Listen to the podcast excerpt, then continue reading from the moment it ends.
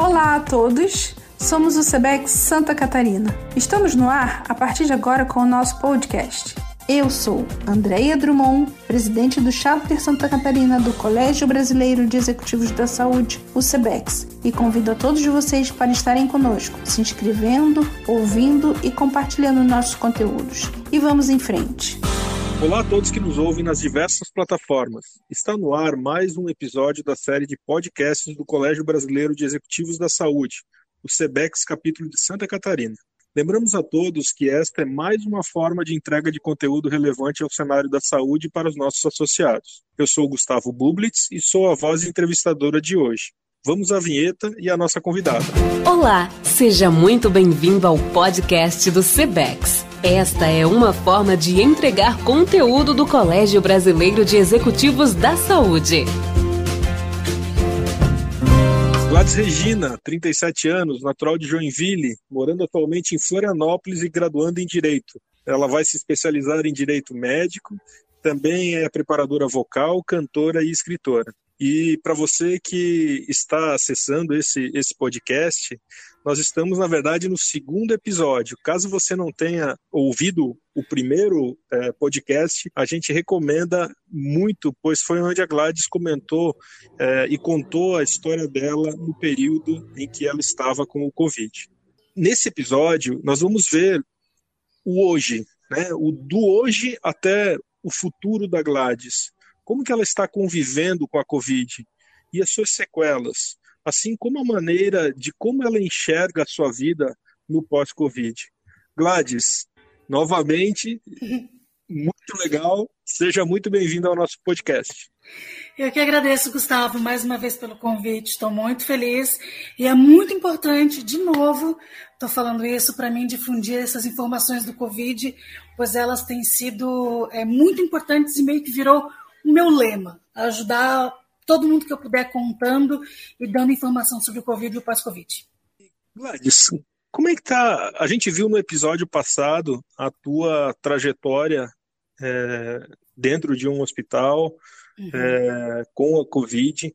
E aí, seguindo essa, essa história, como é que está a tua vida hoje? Né? Como é que está sendo a tua experiência com as sequelas que você me falou?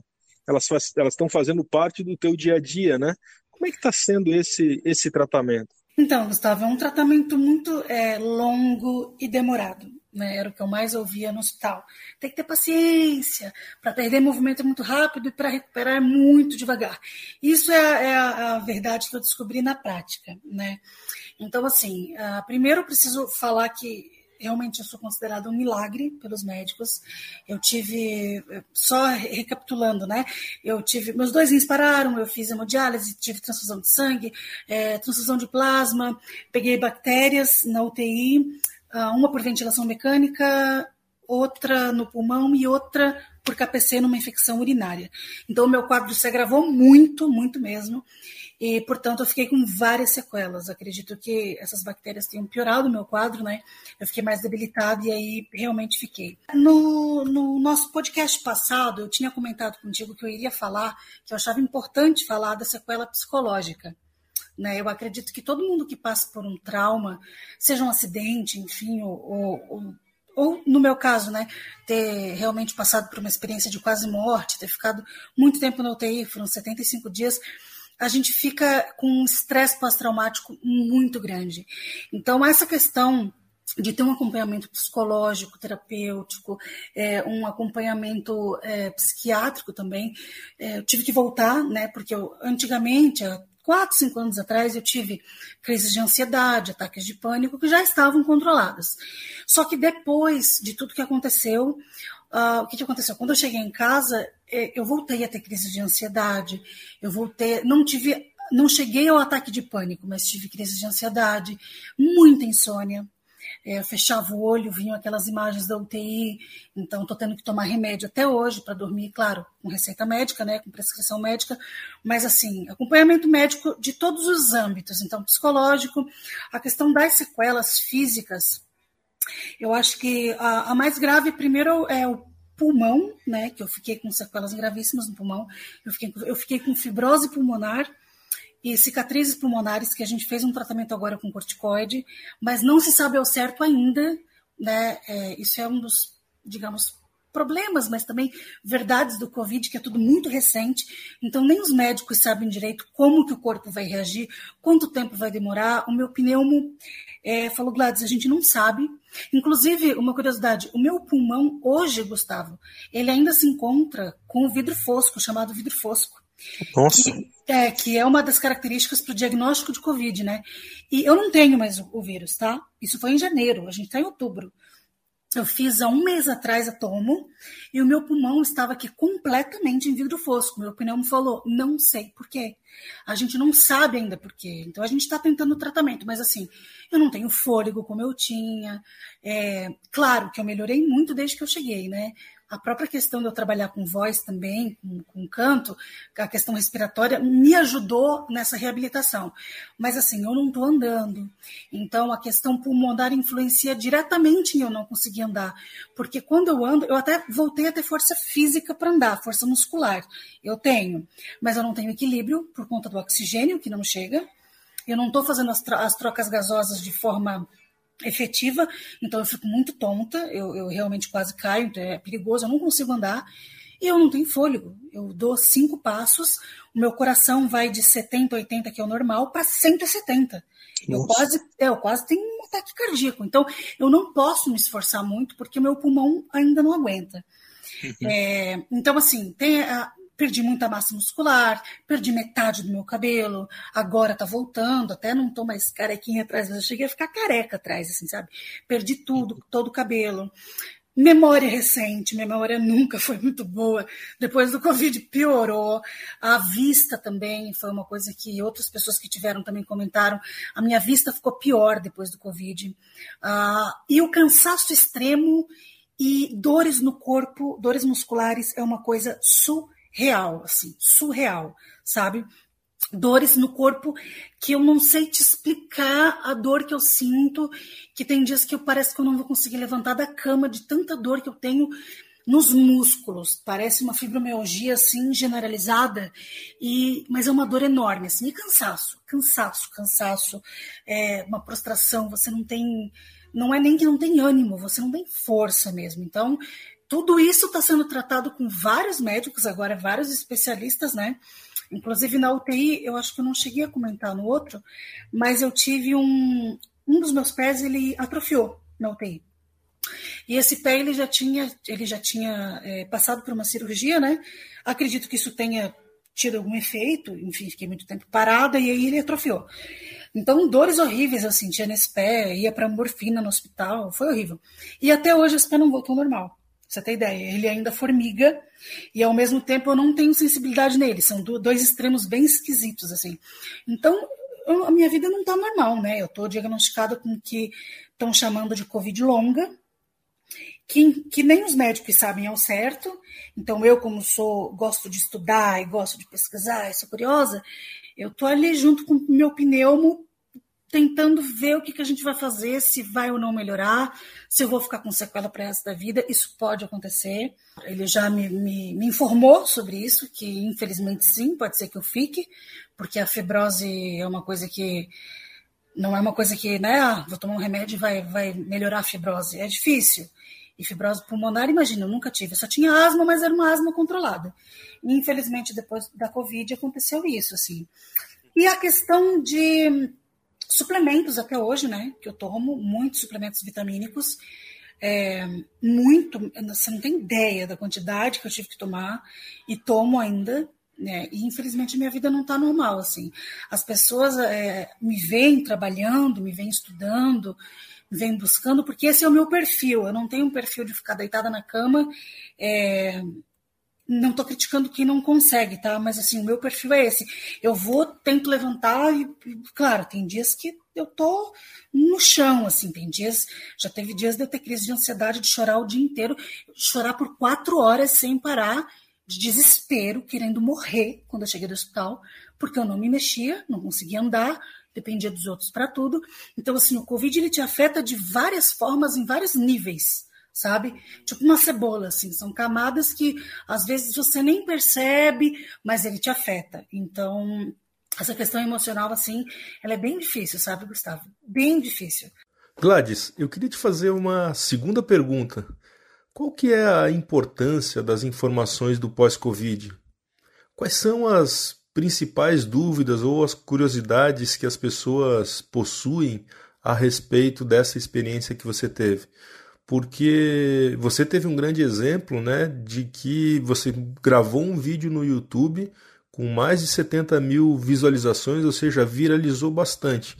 Então eu queria entender um pouquinho mais, né? Quais são essas dúvidas ou curiosidades que as pessoas têm a respeito dessa experiência que você viveu? Então, Gustavo, é, elas têm, elas têm, elas têm sede de informação né? Como eu, eu já falei no, no, anteriormente, elas querem saber como que funciona quando a pessoa está no UTI, se ela sente dor quando ela está entubada, coisas básicas, né? Que a gente acha que é básico para a gente, mas para o outro não é. é. Quanto tempo que vai demorar? Às vezes a pessoa fala, ai, minha mãe está entubada, saiu da intubação, que bom, logo vai para casa. Eu falo, não. É, pelo menos, né, não, não posso generalizar e nem sou médica, mas assim, na minha experiência, o que eu tenho visto das dezenas de pessoas que me procuram todos os dias, desde abril, desde que eu cheguei em casa, tenho, né, a pessoa vai, depois ela vai para ela sai do ventilador mecânico, dela vai para tráqueo, dela tira tráqueo, dela bota cânula, dela tira sonda, dela passa para alimentação líquida, depois passa para sólida, quer dizer, tem todo um roteiro ali, todo um, um um, cronograma que é feito, que, que é normal, que a pessoa tem que passar, e as pessoas não têm ideia, as pessoas acham que assim, ah não, saiu do coma, amanhã está em casa. Não, não é assim. Ela tem que voltar a se alimentar, elas não sabem como que funciona né, a questão hospitalar, e nem eu sabia. Apesar de adorar essa área da saúde, enfim, e ler sobre o assunto, eu não imaginava que era, que era, que era tão demorado assim para você voltar a andar, por exemplo. É, eu ainda não ando sozinha, quer dizer, dou uns passos, né? Não posso dizer que não ando, mas eu não posso sair de casa sozinha, não, não tenho condições de andar. Então, essas informações, as pessoas têm sede de informação, sabe? Fora informações assim, é, mais é, de curiosidade, né? De saber como é que é a intubação, se a gente sente, se a gente não sente, se a gente vê alguma coisa, se a gente não vê. E aí eu acho que cada caso é um caso, cada pessoa tem uma experiência, dependendo né, do que ela acredita na espiritualidade, enfim. É, mas as pessoas têm essas curiosidades, assim. E depois a questão do, das sequelas, é, das sequelas não, do que eu acho do pós-Covid, né? Eu acho assim, Gustavo, primeiro eu acho importantíssimo, eu não sei se já está sendo feito, tá? Mas eu nunca vi, eu não vi esses dados assim, dessa forma. Ó, por exemplo, eu vejo muito que se fala em quantidade de infectados, quantidade de, de, de pessoas que vieram a óbito, né? E quantidade de pessoas, enfim, que sobreviveram. Mas não se fala especificamente dos, dos números de casos graves eu não digo aquela pessoa que pegou Covid e ficou uma semana de cama em casa e não teve sequela nenhuma e está trabalhando normal. Não. Os casos graves, tipo o meu, que ficou em UTI, que ficou entubado, que quase morreu, enfim. Esses casos graves eu não vejo ser, é, serem contabilizados é, para que, que, que essas pessoas possam ter essas informações que muitas vêm até mim perguntar, porque eu realmente me coloquei à disposição, porque virou um, propósito para mim, sabe? É, primeiro que eu sobrevivi. Então eu acho que é uma história que eu preciso contar. Eu sobrevivi. É, se os médicos falam que eu sou um milagre, quem sou eu para falar que não, né? Então assim, Sim. eu sobrevivi, eu preciso contar isso. E eu e, e eu tô completa. Eu sempre fui uma pessoa muito aberta, muito acessível. Então, assim, eu me coloco à disposição das pessoas, sabe? Então, essa questão, assim, de saber quem são essas pessoas que estão em casos graves? Eu não sei como que o governo faria isso, a isso não é da minha área, né? Mas assim, contabilizar essas pessoas que estão em estado grave, é, quer dizer, ficaram em estado grave, ficaram com sequelas, né? Como que a gente pode criar centros de apoio, centros de pesquisa, de atendimento especializado? Eu sei que em Santa Catarina, eu ouvi falar no, no congresso agora, né? Que, a, que o Instituto Santeta e a FEOES estão fazendo, eu ouvi o secretário comentar sobre isso, né? Que já está sendo pensado, no Rio Grande do Sul parece que já tem, é, mas não sei se tem demanda, enfim, sobre esses centros de apoio especializados. Eu acredito que não seja uma tarefa fácil, porque são, é, são multidisciplinas, né? É o pneumo, é o dermato por causa do cabelo, e porque não é uma coisa fútil, ah, perdi cabelo. Não, você perde cabelo, você fica careca. Tem gente que perde todo o cabelo e aí vai automaticamente mexer na autoestima da mulher, principalmente. Sim. Aí vai o apoio emocional, é, de vitaminas, vai o médico né, fazer fisioterapia, que às vezes a pessoa não tem é, recurso para continuar com a fisioterapia. Então são vários, são várias, são vários braços né, que precisam ser tratados, e eu acho que esses centros de apoio seriam assim. É, seriam essenciais para essas pessoas. E eu me incluo, né? Seriam essenciais mesmo. Porque é muito difícil a gente lidar com as sequelas, sabe, Gustavo? Eu repito, as pessoas veem a gente trabalhando, as pessoas acham que está tudo normal, e as pessoas esquecem que a gente está se esforçando mais do que a gente poderia, por exemplo. Eu, no meu caso, eu dou aula de canto. A minha fono falou: você não deveria estar tá dando aula, mas eu sou autônoma, porque eu tive uma lesão, né? Por causa da tráqueo. Infelizmente tive. Uma coisa que infelizmente pode acontecer. É, não deveria, mas preciso. E aí o que, que eu faço? Se eu não trabalho, eu, eu não tenho o meu, o meu salário, o meu dinheiro. Então, eu preciso trabalhar. É uma coisa que mexe muito com o emocional da gente, porque você não pode. É, uma frase que eu disse desde que eu saí do hospital, e eu acho que foi um dos maiores aprendizados que eu tive com o Covid. A vida não para para você se recuperar. O mundo não para. O mundo não vai parar para você se recuperar. É triste, mas é verdade. Ninguém para, entendeu? Eu brinco que os boletos continuaram chegando quando eu estava na UTI, sabe? Então, assim, é uma realidade que a gente tem que ver que a pessoa tem gente que fica com sequela como eu, que são sequelas gravíssimas. E eu não sei, Gustavo, quanto tempo eu vou demorar para voltar ao normal. Porque nem o meu pneu não sabe. Ele disse pode demorar um a dois anos para o teu, teu pulmão voltar ao normal se voltar. Entende a dificuldade? Que não dá para ter noção da dificuldade que, que, que, você passa, Gladys. Por isso que eu digo, é, é, quando eu tenho oportunidade como agora, eu acho que a mídia deveria falar, a mídia ou quem tem o poder nas mãos, né, deveria falar mais do pós-Covid. As pessoas não falam do pós-Covid. As pessoas não têm ideia do quanto que é demorado, do quanto que é oneroso, né, o pós-Covid, ou quem não tem condições demora mais ainda, né? Porque o corpo se recupera, mas a gente sabe que demora muito mais. Então, assim, é, as pessoas não sabem o que é o pós-Covid. E as pessoas se assustam. Toda vez que eu conto minha história, as pessoas tomam um susto de saber tudo que eu estou falando, que para mim agora virou normal.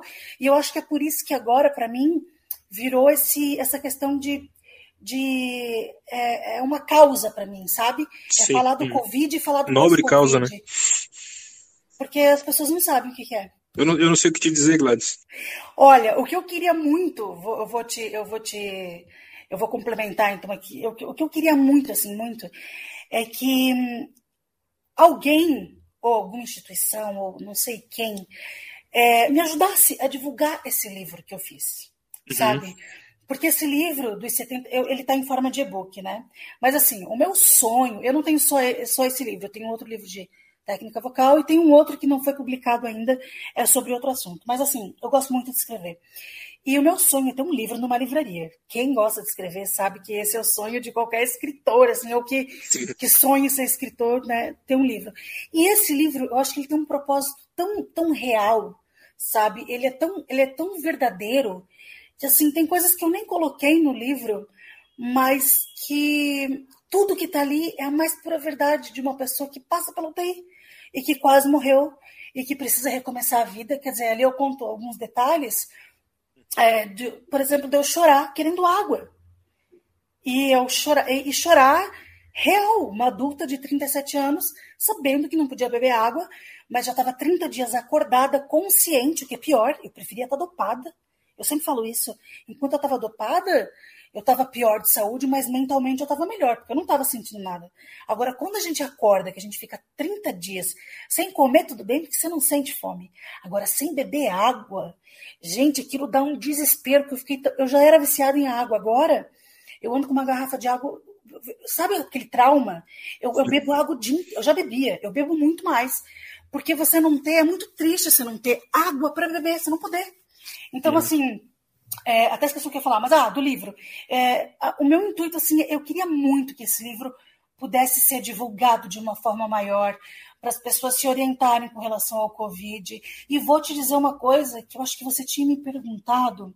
em uma das nossas conversas, é, você me perguntou assim: ah, como é que você pegou? Acho que você me perguntou alguma coisa assim.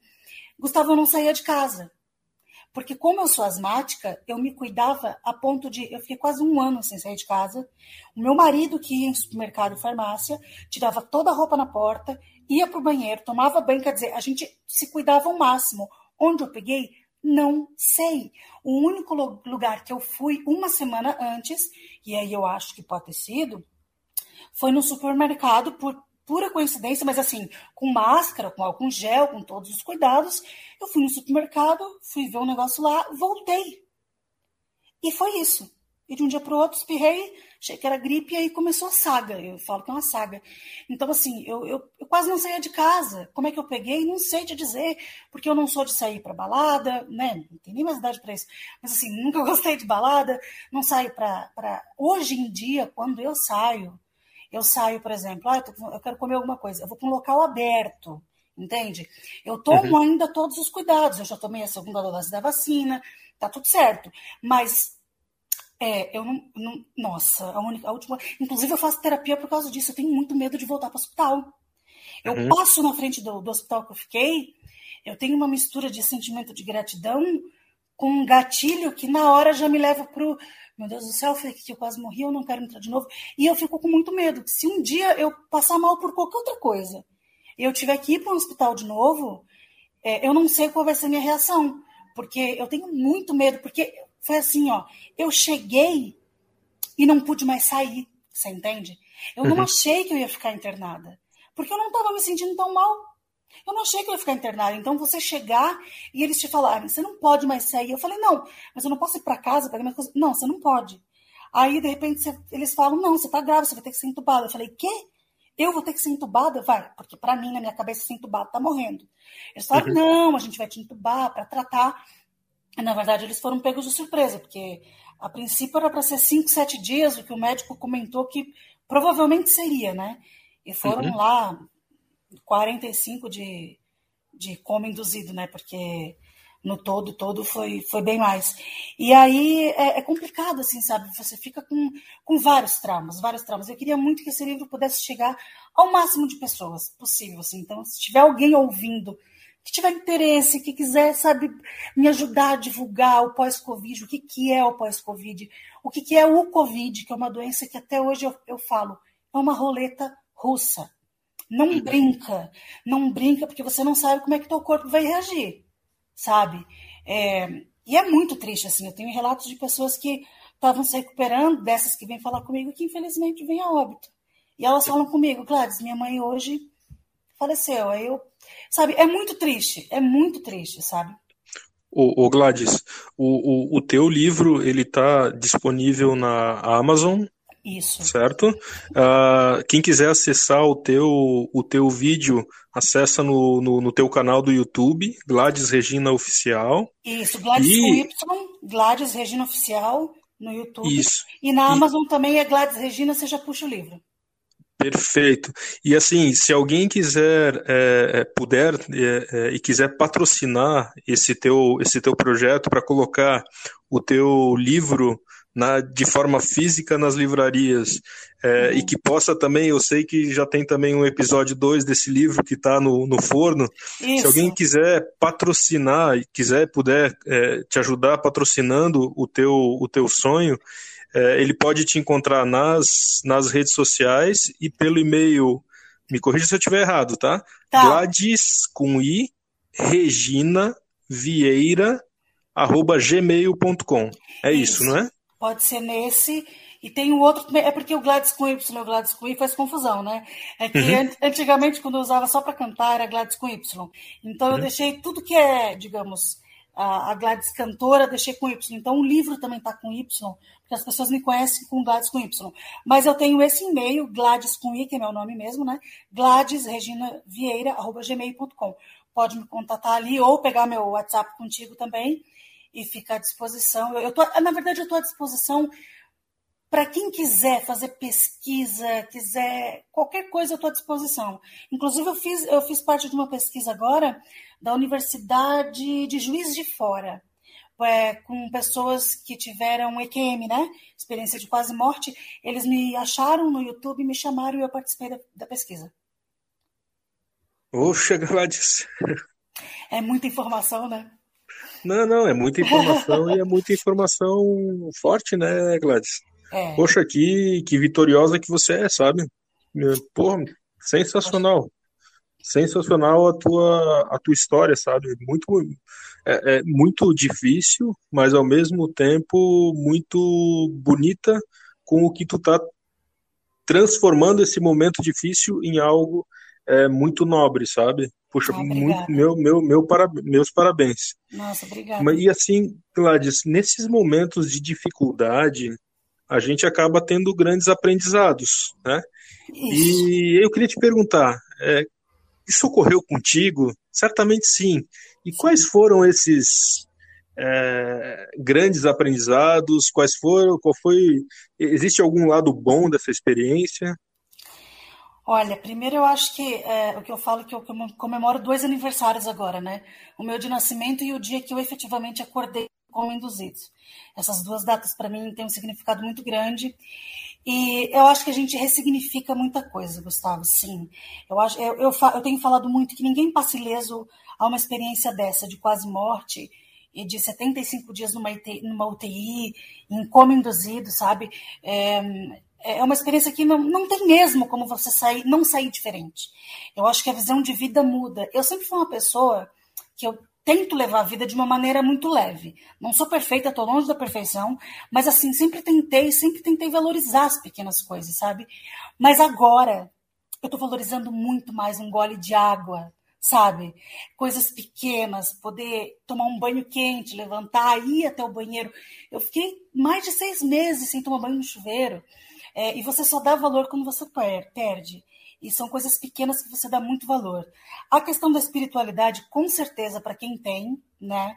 É, respeito quem, quem tem a divergência, mas assim, para quem tem, realmente ela muda, ela te dá muita certeza. No meu caso, assim, me deu muita certeza de que algo continua do outro lado, seja consciência, espírito, chame como quiser, que para mim as religiões têm às vezes o mesmo intuito e só mudam os nomes, né? E assim, é, com certeza existe. É, existem experiências que a gente não consegue explicar. Por exemplo, quando eu estava em coma induzido e meu pai me mostrou a música, eu conto isso no livro, meu pai me mostrou a música, ele disse que eu estava de olho fechado. E eu vi o meu pai, vi minha mãe, vi a roupa que eles estavam. Eu descrevo isso no livro, descrevo com mais detalhes. Sim. E assim, é uma coisa que meu, meu pai, eu só fui descobrir em julho. Quando eu perguntei para ele, vindo uma foto, vendo uma foto, falei, ah, esse aqui foi o dia que eu acordei. Ele falou, não, você estava em coma. Eu falei, não, peraí, mas você não me mostrou uma música? Meu pai é muito desligado com o nome de música.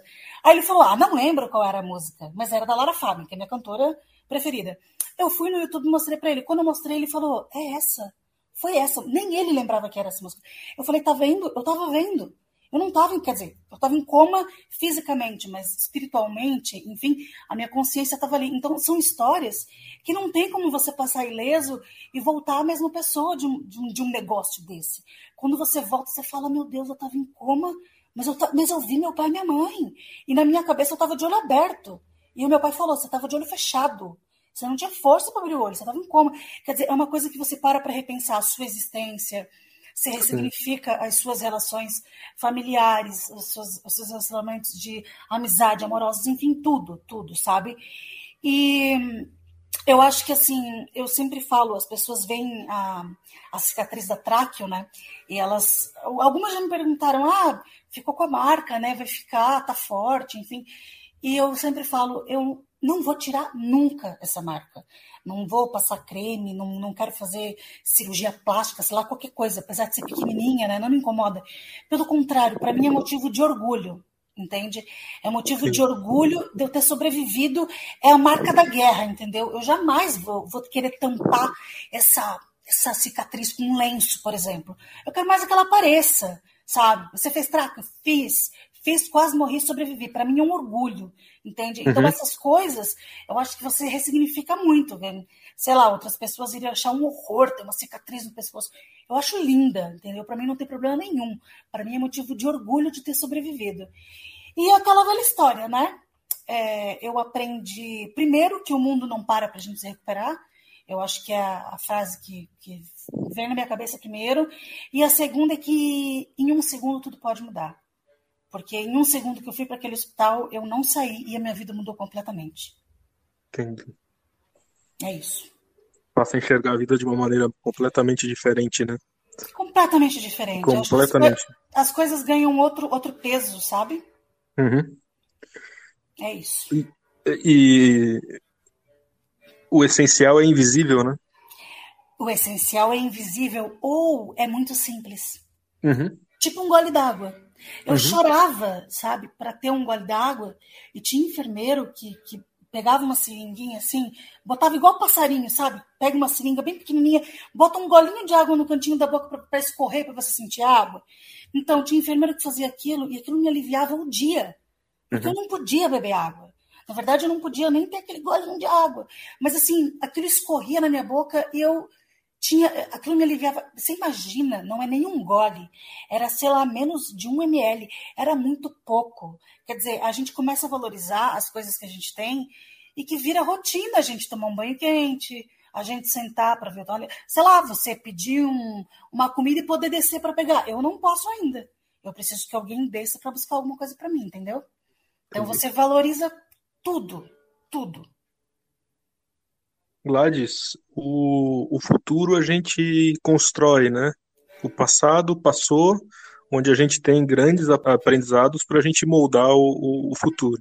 Gostaria de te fazer uma última pergunta, é, na verdade, um pedido. Que conselho você, como paciente, daria aos executivos que estão à frente das instituições de saúde? Nossa, que responsabilidade. É, primeiro, assim, é, é, eu me sinto é, honrada realmente em poder ser ouvida. Né? Eu me coloco à disposição, em primeiro lugar, para qualquer questionamento, estudo, projeto, qualquer coisa relacionada ao Covid pós-Covid. Eu estou inteiramente à disposição tá? de qualquer gestor, qualquer empresário, qualquer pessoa. Eu estou à disposição mesmo, porque para mim isso virou virou uma causa, é muito importante, e eu falo disso todos os dias nas minhas redes sociais. Olha, sugestão, Gustavo, é, aquelas que eu, que eu falei no primeiro podcast, que eu acho que teriam melhorado a minha a minha estadia, digamos assim, a minha experiência na UTI, porque assim, a gente tem que lembrar que quando a gente está ali na UTI, na, naquele, naquela situação que eu estava, os, os profissionais de saúde viram a sua família. Porque nem a sua família você pode ver. E, eu, e como eu não conseguia nem segurar celular, nada, então eu não tinha contato nenhum, era zero. Eu não tinha contato mesmo. Então, aquelas pessoas viram sua família. Então, assim, empatia em primeiro lugar. Eu acho que um atendimento humanizado faz toda a diferença, fez muita diferença para mim. A questão do, né, do atendimento humanizado com banho quente, por exemplo, teve a ver com atendimento humanizado, porque ela percebeu que eu me incomodava muito e que, e que era muito frio para mim, e eu já sou uma pessoa friorenta, e duas pneumonias, eu estava com duas pneumonias, ela foi lá e só foi, só, só mudou a porta. Ao invés de pegar ali na pia, pegou no banheiro, que era, que era no quarto, entende? Então, assim, são essas, essas diferenças de empatia que realmente, assim, deixam a tua experiência num outro nível. A questão da vista, olha, se eu pudesse, sério, se eu pudesse fazer um projeto para as UTIs, Estou divagando aqui, tá? Se eu pudesse fazer um, um projeto com um arquiteto, assim, é dentro dos parâmetros que pode, eu juro que eu falaria sobre a vista, sabe? Porque várias vezes eu fiquei de costas para a janela, nas UTIs, eu passei por quatro UTIs dentro desse hospital, é, e como eu ficava, de costas e eu não me mexia, eu realmente não tinha noção. Se era dia, noite, estava chovendo, se tinha sol.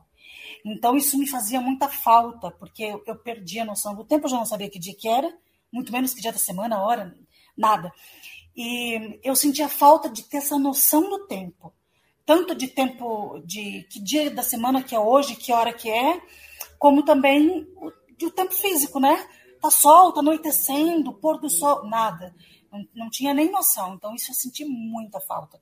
E se não fosse possível isso, alguma outra estratégia, tipo, uma coisa que é tão. que, né, claro, depende da realidade de cada hospital, mas é, uma plotagem no teto, sabe? Eu já vi, sabe o que, que eu já vi, Gustavo?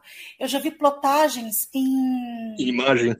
Em, em tomografias, ressonâncias. Isso, Isso, e eu vou te dizer que faz diferença.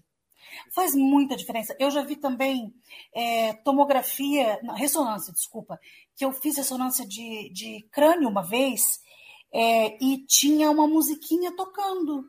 E o teto, quando apagava a luz, ficava todo cheio de estrelinha. E eu lembrava disso na UTI, porque aquilo me deixou tão mais calma para fazer a ressonância, a musiquinha no ouvido e o teto todo estrelado, que pode parecer uma coisa, parece até coisa de criança, né? Mas faz toda a diferença. A ansiedade vai embora. Eu acho que isso numa UTI faria tanta diferença. Não pode estar na janela, não ter dinheiro para fazer um negócio é, com vidro. Faz uma plotagem no teto o paciente não vai ficar olhando para o branco, sabe, se sentindo branco, branco, branco, parece que está no manicômio, assim, a pessoa já está fora, né? A pessoa se sente muito mal. Então essa, essas coisas, assim, é, é isso que eu, que eu falaria, assim, a questão da experiência, primeiro de humanizar o atendimento, e dentro dessa, dessa humanidade tem esses detalhezinhos que parecem pequenos, mas fariam muita diferença. Muita, sabe? Ah, e a questão da informação. A questão da informação, eu acho que é um ponto é, para o paciente, né? Eu acho que é um ponto que eu não sei como é em outros hospitais, mas se for assim realmente como foi comigo, realmente eu acho que precisaria ser revisto, tá? Tá, tô até sendo meio, ai, tipo, quem é ela para falar isso? Mas assim, enquanto paciente, é, eu acho que isso foi uma, uma das piores coisas. Você não tem informação do dia que é, do dia que você acordou, do que aconteceu e quais são os próximos passos. Ninguém te fala. Ninguém me falou nada. Eu descobria porque eu sou curiosa, ia perguntando e ia me virando. Mas e a pessoa que não tem, por exemplo, eu sempre me pergunto, né? Tá, eu sou uma pessoa que eu tenho, né, desenvoltura, eu leio, tal, tenho conhecimento. E a pessoa que não tem, que é uma pessoa mais carente, que é uma pessoa que não tem informação, ela fica quieta o tempo todo no leito e não sabe de nada? Ela não sabe nem qual é o próximo passo? Por exemplo, aquele negócio que aconteceu lá no, no hospital que eu troquei de profissional, né? Que está no livro. É, se fosse uma outra pessoa, ela ia ficar mais quanto tempo ali até descobrir que ela poderia trocar de profissional? Quer dizer, nem eu sabia, mas eu fui lá e perguntei. Chamei alguém de canto e falei: Ô, posso trocar? Pode. Você pode trocar se você não estiver se sentindo à vontade. Eu falei, por favor, eu gostaria de trocar. Eu fiquei com um medo enorme de fazer isso. Não acho que eu sou corajosa de fazer isso, porque quando a gente está internado, você está na mão dos profissionais principalmente se você não se mexe e não fala, né? Então eu estava literalmente nas mãos deles. Mas eu precisava fazer alguma coisa, porque eu via outros profissionais com a mesma opinião que a minha, ou seja, eu não deveria estar tão louca, na minha opinião. E aí, de repente, eu falei: não, vou, vou pedir para trocar, e troquei, e deu certo. Então, assim, essa questão da informação, eu acho que ela é, Gustavo, ela é muito essencial. Eu tenho certeza que se tivessem me falado, Gladys, olha só, você voltou do coma, você estava 45 dias em coma, alguém me preparar, eu já ia, eu já ia, ia demorar para cair a ficha, porque demora, tá? Demora uns dias até se assimilar. Mas assim, ia ser completamente diferente a minha experiência do que eu descobri quando a minha mãe chegou e me contou meio que, tipo assim, você sabe quantos dias você está aqui? E aí eu fui descobrindo aos poucos. É muito ruim sair descobrindo as coisas aos poucos, sabe? É, é, é praticar a escuta ativa Aham o seu paciente e agir em cima dela, né? Se, é, é, praticando a, a, empatia no dia a dia, é, se colocando sempre no, no local do, do, do, paciente e entendendo as suas necessidades, as suas dores, com, com vistas a promover melhorias nessa experiência. Isso, e principalmente, é isso. É, e principalmente a informação do que está acontecendo, né? Para o paciente estar uhum. ciente do que está acontecendo. Gladys, olha, sensacional. Teve momentos onde a, a voz embargou. Em alguns momentos, te confesso que é, é um podcast de muito impacto. É, e teve momentos onde eu tive um pouco de dificuldade pela por tudo que aconteceu com, contigo, pelos nossos laços de, de amizade, né? Poxa. É, poxa, sensacional, Gladys. É, eu só tenho a te agradecer muito por compartilhar a tua experiência conosco neste podcast e no, no episódio anterior. Eu fiquei muito feliz e realizado por poder dividir esse momento contigo, que você está aqui com a gente, que você venceu um momento Graças a Deus. É, bastante difícil. Você é uma, uma grande vitoriosa, um exemplo, um orgulho. E agora eu vou deixar um espaço para a tua despedida. Não, eu só tenho que agradecer, Gustavo. Eu também confesso que algumas vezes meu olho deu uma, dou uma lacrimejada aqui, porque apesar de eu estar falando com tanta facilidade, não é fácil. Uhum. É... Ó, tá vendo? Não posso nem falar muito sério, que senão já vem o choro. Porque é muito difícil passar por uma situação dessa. E eu queria muito realmente que as pessoas levassem a sério essas informações do Covid e do pós-Covid. E assim, é... só tenho que agradecer por estar sendo escutada. É, acho que é muito importante essa escuta. É muito importante saber que a minha, é, a minha história valeu de alguma coisa, sabe? Valeu, já valeu. Só de vocês estarem escutando, disso ter feito sentido para alguém, é, eu ter né, feito esse livro, mesmo nas condições que eu estava, ainda deitada numa cama, sem nem conseguir levantar, sem nem respirar direito, é, já valeu muito a pena tudo. Então, assim, cada pessoinha que eu consegui atingir, para mim é uma vitória. Eu fico muito feliz pelo convite. É, queria mandar um abraço a todos que estão ouvindo e realmente me colocar à disposição para qualquer coisa que seja relacionada a Covid, pós-Covid. Eu estou à disposição mesmo, contem comigo. Não sei no que eu poderia ser útil né, com relação a isso, mas se, se acharem utilidade, eu estou aqui. E quem quiser saber do livro ou quiser, de repente, patrocinar, como você falou, eu ficaria assim, muito honrada, porque eu acho que é uma é uma obra que ela precisa ir para frente, sabe? Não é porque é minha, não. Mas eu acho que eu consegui colocar uma experiência real. E tá tão raro hoje em dia a gente falar do que realmente acontece, né? De, de coisas reais. Então eu, eu queria muito levar isso para frente. E só agradecer, gratidão. Gladys, tudo nasce de um sonho e, e tenho certeza que esse teu, teu sonho ele vai se, se realizar e você vai poder é, dentro do teu propósito, ajudar muito e muito, muitas mais pessoas. Tá? É, muito obrigado, é, gratidão por é, tu ter é, investido o teu tempo aqui conosco, gravando esses dois podcasts e, e, fazendo a diferença na vida de muita gente. Eu que agradeço. Bom, pessoal, obrigado pela companhia. Interaja conosco. Este foi mais um episódio da série de podcasts do SEBEX capítulo Santa Catarina.